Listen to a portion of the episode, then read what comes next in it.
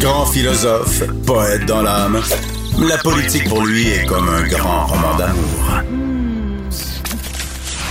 Vous écoutez Antoine Robitaille, là-haut sur la colline. C'est mardi, jour des actualités de l'histoire. Les actualités de l'histoire.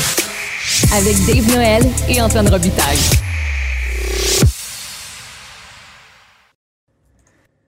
Bonjour Dave Noël. Bonjour Antoine. Dave Noël, notre chroniqueur d'histoire et accessoirement journaliste au devoir, entre autres euh, auteur de Montcalm, général américain chez Boréal. Il est avec nous tous les mardis parce que l'histoire et le passé sont toujours d'actualité en politique. Et là, l'actualité est triste euh, dans le monde historique, dans le monde des historiens.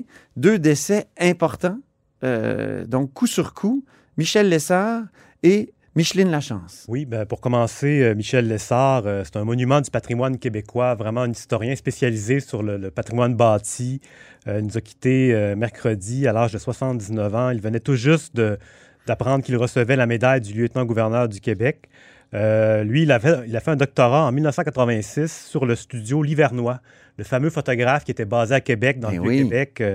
Euh, puis lui, il a travaillé sur son œuvre euh, à l'époque. Puis donc, c'est ça, c'est ce qui l'a vraiment amené à, à, comment dire, à s'intéresser aux photos anciennes et euh, qui permettent d'ailleurs de documenter le patrimoine, parce que souvent, c'est des photos Hum. qui nous donnent vraiment le- le- le- une image de comment était l'architecture.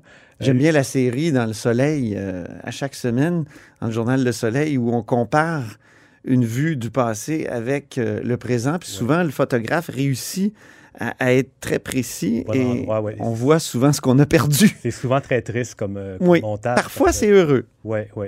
Heureusement, pour la plupart des gens, on ne se doute pas de ce qu'il y avait avant. On, on s'imagine que euh, la ville est magnifique, mais elle aurait pu être encore beaucoup plus belle si on avait fait attention. Même si on parle déjà aux années 1940, euh, Oui. la ville est encore très bien préservée. Et rapidement après les autoroutes, on a, beaucoup- on a fait beaucoup de démolitions euh, entre les 1950 et, Eh oui. et encore aujourd'hui, on continue. Après ça, on dira qu'on fait la guerre à l'auto.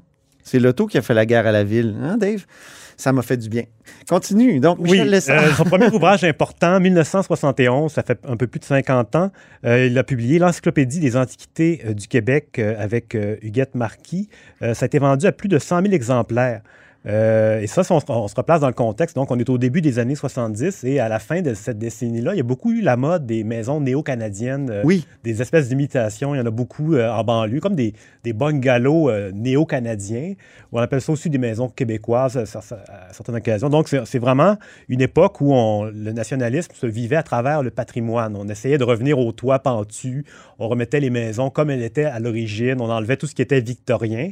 Et son œuvre, à mes l'époque... parents, moi, décapaient. Hein. Je les ai vus décaper des, des belles armoires anciennes qui Oui. avaient été peintes. Et puis, euh, C'est ça, les c'est gens... une époque de décapage. C'est c'est, euh, c'est Jonathan Livernois qui fait remarquer ça dans un, un petit essai qu'il a fait sur l'histoire qui était bien intéressant. Comme... En tout cas, je trouvais que le, passage était intéressant. D'ailleurs, qui n'a aucun lien de parenté avec le photographe euh, qui a intéressé beaucoup Michel Lessard. Oui. Euh, en 98, il a publié ben, de nombreux ouvrages, mais notamment un ouvrage magnifique sur l'île d'Orléans, euh, sur les- les- le patrimoine là-bas. Et même, il ne s'arrêtait pas seulement aux, aux endroits les plus beaux. Il a fait un, un ouvrage monumental aussi sur Sainte-Foy, l'art de vivre en banlieue de Québec. Oui. Et là, on voyait les bretelles d'autoroute. Et euh, donc, il, c'est quand même, euh, il était ouvert d'esprit quand même. Il euh, touchait, c'est un peu un touche à tout.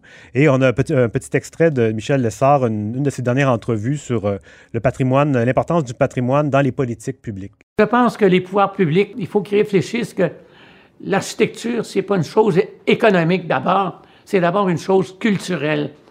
Et euh, ils devraient mettre sur pied partout, à mon point de vue, des comités de sélection, puis organiser des concours pour les choses les plus importantes, surtout dans l'architecture de biens publics, quand c'est pour un, un hôpital, quand c'est pour un CLSC, quand c'est pour une école, etc., etc., ou une bibliothèque également. Puis arrêter de penser seulement aux plus bas soumissionnaires. Il faut dépolitiser la construction et l'aménagement du territoire. Au moins, les prochaines écoles qui vont être construites euh, vont être, selon en tout cas le gouvernement, belles. On, on a au moins ce souci-là. Je trouve que c'est nouveau dans le discours. Puis c'est intéressant parce qu'avant, les écoles, euh, les écoles qu'on a construites dans les années euh, 60, 70, 80 sont tellement déprimantes.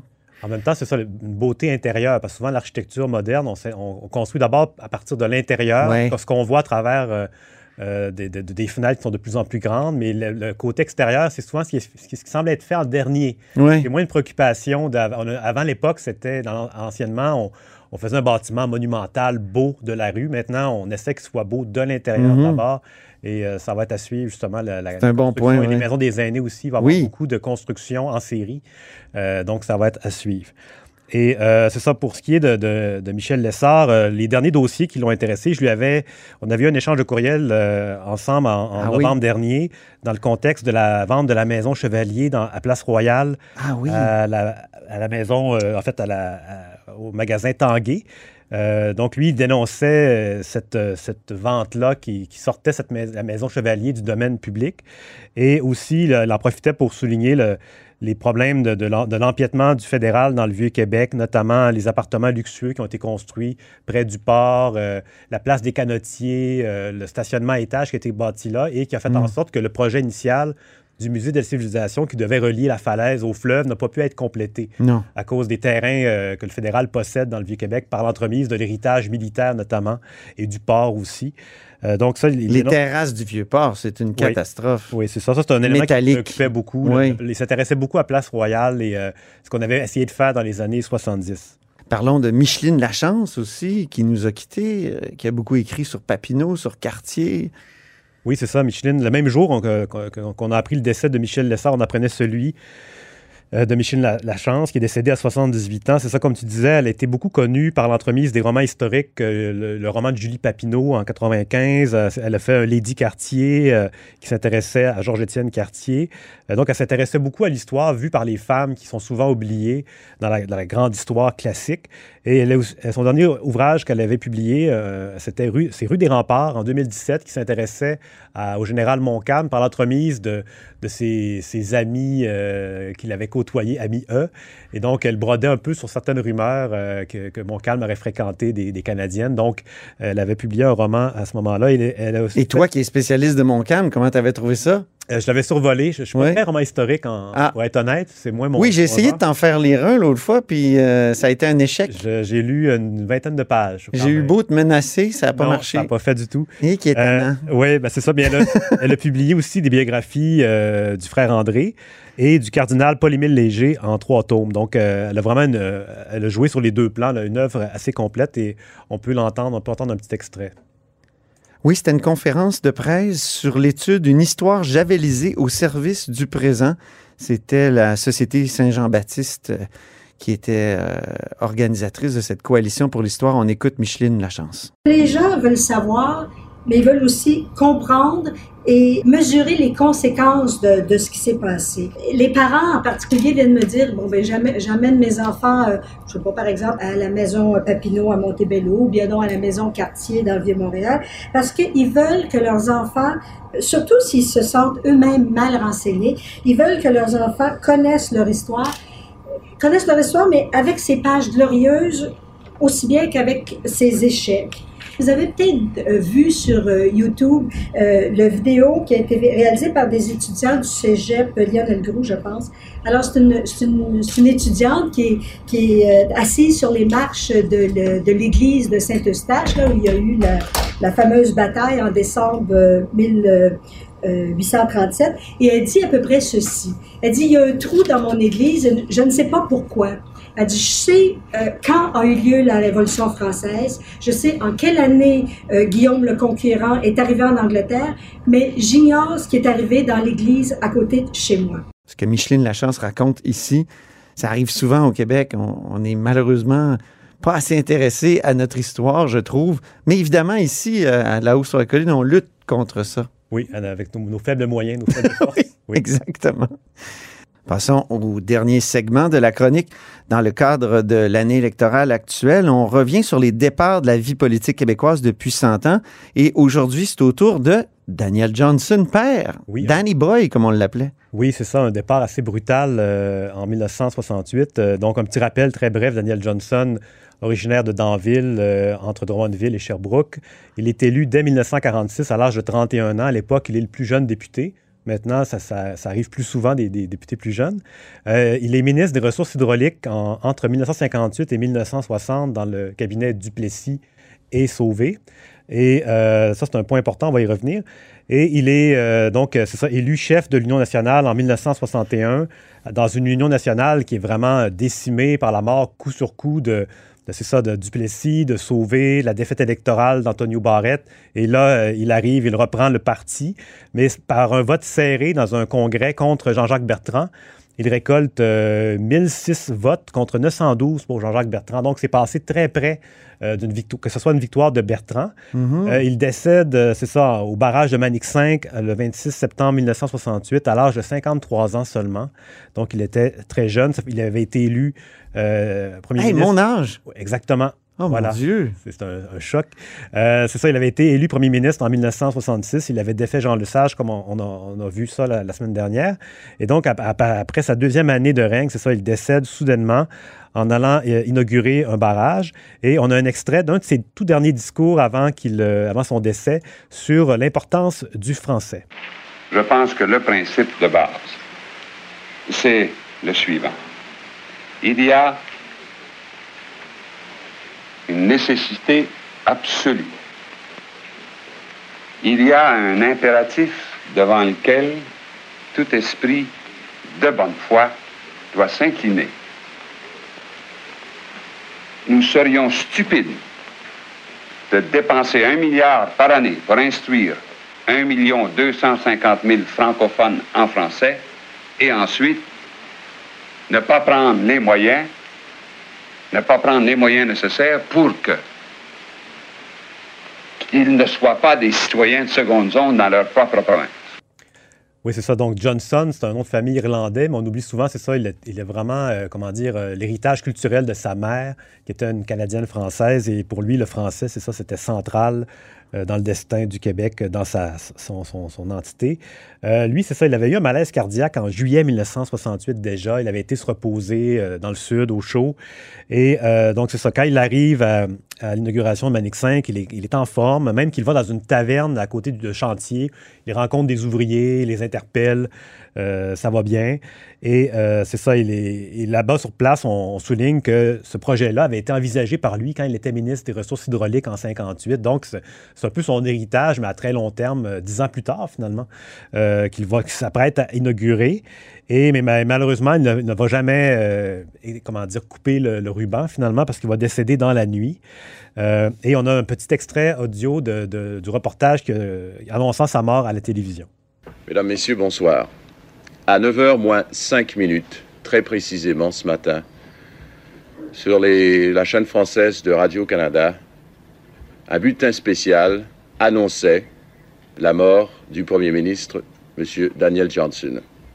Ce bulletin spécial, à 9h moins 5, laissait bien entendre cependant qu'il n'y avait encore aucune confirmation et malheureusement, à 9h05, cette confirmation venait. M. Johnson était mort ce matin à 6h30 dans sa chambre à Manic 5, là où il s'était rendu hier soir après une très longue et très dure journée pour participer en compagnie de plusieurs centaines d'invités aux cérémonies d'inauguration de ce très grand barrage qui est Manic 5. On aurait reconnu la voix de Pierre Nadeau. Oui, c'est ça. grand, journaliste. Grand reporter qui a, notamment fait des reportages en Jordanie. Oui. Oui. Oh, j'aime bien le clin d'œil au dernier Felkis. Oui, tout à fait. Mesdames et messieurs, c'est sur la plateforme vraie. Oui, c'est ça. Il avait rencontré deux Felkis dans un camp d'entraînement en, en Jordanie de, Palestiniens. Et mais, donc, oui. Mais pour revenir à Johnson, est-ce qu'il n'est pas mort un peu comme, euh, comme Maurice Duplessis? Maurice Duplessis pas mort dans le Nord aussi? Oui, euh, Shefferville. Oui. Oui, c'est ça. C'est vraiment des, des, morts euh, septentrionales, si on veut. Oui. Et, euh, des cas assez, assez fascinants. Mais quand il est décédé, est-ce qu'on commençait à se dire, coudon, être chef de l'Union nationale, c'est létal? Après ça, oui, assurément. c'est comme une malédiction. Oui, c'est ça. C'est les sept boules de cristal, si on veut. Oui. C'est vraiment fascinant comment ça s'est produit. Un parti qui a été qui a eu aucune chance finalement de, s'en remettre, surtout que dans ce contexte-là qui est très particulier d'ailleurs. ça, ça sur les, les, chefs. Tout à fait. Euh, donc, puis la veille de sa mort, donc, il avait réuni Jean Lesage, qui était euh, le, libéral, et René Lévesque, qui venait de quitter le parti. il y a une ah célèbre photo, on les voit. Daniel Johnson prend la main de chacun pour les, les réunir, les deux euh, anciens euh, camarade de combat qui, qui avait pris des distances. Donc, c'est une photo magnifique. Il était très content de ça. C'est vraiment le, le- comment dire, il y avait une espèce de sens de l'État dans cette rencontre-là. C'était pas mesquin du tout, l'inauguration. euh, à ce moment-là. Et euh, pour ce qui est de la, la succession donc des, des cas de décès euh, de premiers ministres en fonction, il y en a eu quatre. Donc Marchand en 1900, euh, Duplessis, Sauvé, Johnson. Et la- disons que le délai de transition du pouvoir vers l'autre premier ministre est, en moyenne d'entre 4 et 8 jours. Oui. Dans le cas présent de Johnson, c'est 6 jours. Et Jean-Jacques Bertrand, donc, qui est le ministre de la Justice dans, le- dans son gouvernement, lui- celui-là même qui l'a battu par quelques voix au congrès de la chefferie en 1961, c'est lui qui, l'est- qui est désigné. Et à ce moment-là, on, on est vraiment dans l'analyse euh, constitutionnelle parce que Bertrand, il représente un peu l'aile fédéraliste, entre guillemets, tandis que Johnson représentait plus l'aile nationaliste euh, du Oui. parti, qui était vraiment en transition. Les plaques tectoniques bougeaient avec la montée du mouvement indépendantiste. Donc, le parti lui-même était, en- était en mouvement, était, en, comment dire, en magma. Et puis, euh, donc, ça, c'est Bertrand qui, qui- qui est le dauphin naturel. Et à ce moment-là, le débat, c'est surtout est-ce qu'on doit euh, seulement le mettre comme premier ministre par intérim jusqu'au pro- prochain congrès du parti où là, on va avoir un vote de confiance ou est-ce qu'on doit le, le, le- nommer directement puis le laisser aller? Donc, il y a vraiment un débat par rapport à ça. Finalement, on va le. Il y a même des gens qui disaient qu'il devrait s'engager à ne pas se présenter. euh, Pas briguer la pas chefferie. briguer la chefferie. Donc, Ah oui. vraiment être un intérimaire. Et là, les- on réalise que ça n'a pas de bon sens. Il va être un- beaucoup trop faible sur le plan politique et on, euh, on le laisse euh, devenir premier ministre en, en entier, si on veut. Et euh, c'est ça. Et en, 1960 en octobre 68, là, il va être vraiment confirmé euh, devant Jean-Guy Cardinal, qui était un autre candidat qui était considéré. Et pour ce qui est, de revenir euh, plus tard, en fait, c'est plus tard, c'est pas vraiment en octobre, c'est plus tard dans, la succession. Et quand, quand Bertrand prend le pouvoir, donc, quand il est nommé premier ministre, ses deux premières décisions, c'est de prolonger le deuil national euh, d'une semaine pour euh, Daniel Johnson et de donner son nom au barrage Manic 5 Ah oui. qu'il porte toujours. Et euh, pour ce qui est des circonstances du décès de M. Jo- M. Johnson, c'est vraiment, on, on dit que c'est une thrombose coronarienne, donc euh, qui, qui l'a emporté. Il était vraiment sujet à ces, euh, ces problèmes-là cardiaques.